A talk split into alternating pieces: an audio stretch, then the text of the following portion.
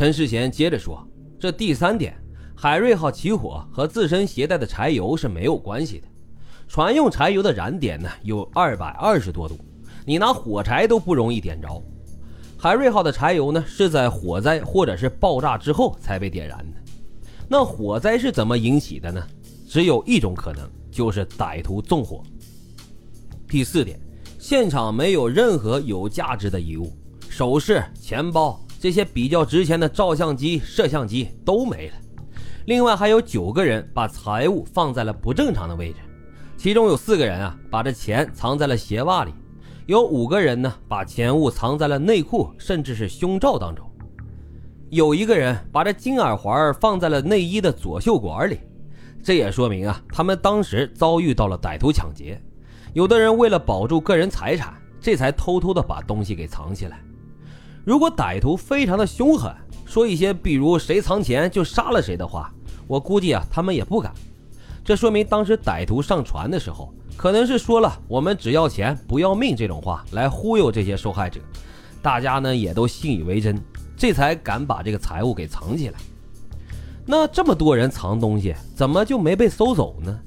这说明啊歹徒确实是人数有限，他们只能够勉强的控制住局面。不敢挨个搜身，因为怕引起反抗之后寡不敌众。这伙歹徒啊，可能只有两三个人。三十二名遇难者当中，有一半是青壮年男性。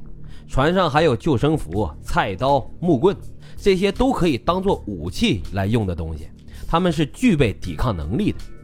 那这几个歹徒却能够控制住这么多人，说明啊，他们很有可能是携带了枪支。再说这第五点。歹徒为什么一个活口都没留呢？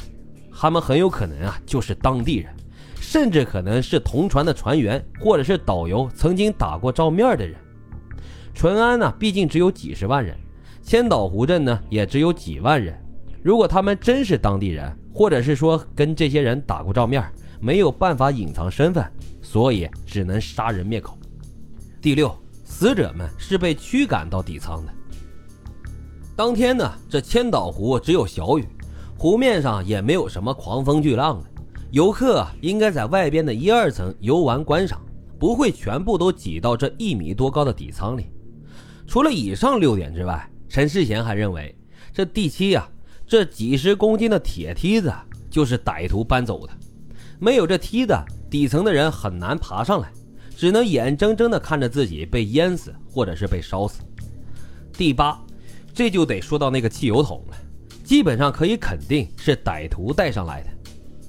他们把汽油浇泼到底层点燃，然后呢，把汽油桶随意的丢弃，之后逃离了现场。这是他们犯下的一个错误。他们误以为啊，海瑞号用的就是汽油，这汽油桶呢扔在船上也没什么关系。可没想到人家用的是柴油啊，多出来这么一个汽油桶，就成了最大的破绽。第九。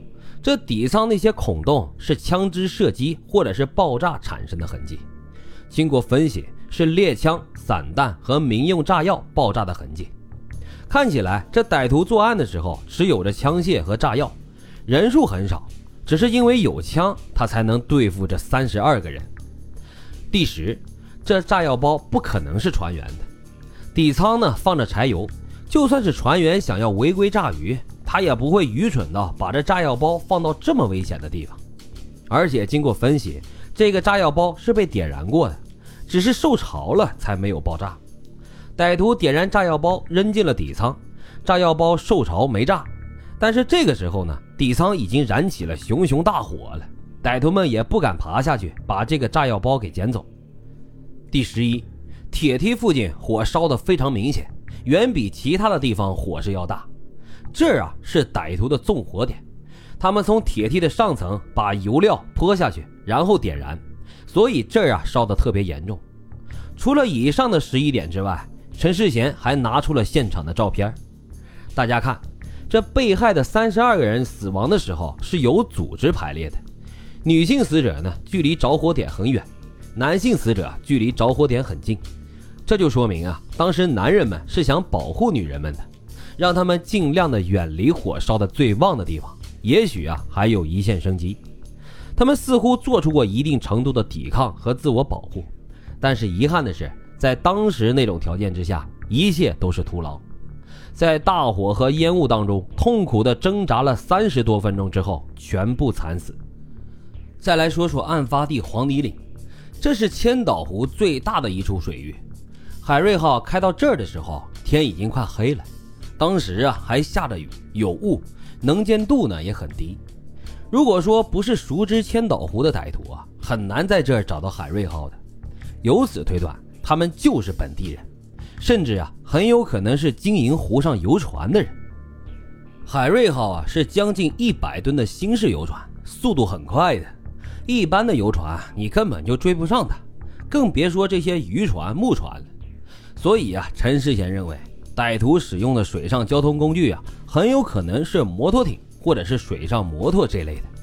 总而言之呢，这是一起特大的抢劫杀人纵火案。在陈世贤做出分析之后啊，浙江省公安厅的干警们行动非常的迅速，马上就展开了调查。淳安，咱们说了，它是属于山区，只有那么几条路啊通向外边。案发之后呢，民警也就已经封锁了这些公路，只许进不许出。这么一来呀，歹徒就很难逃走了。同时，一直由公安和干部群众组成的调查大军。昼夜不停地开展了全方位的大排查，淳安三十七个乡镇，还有县级机关，一共出动了四千零四十七名干部群众。哎，打一场轰轰烈烈的人民战争，这事儿啊，咱们可不外行啊。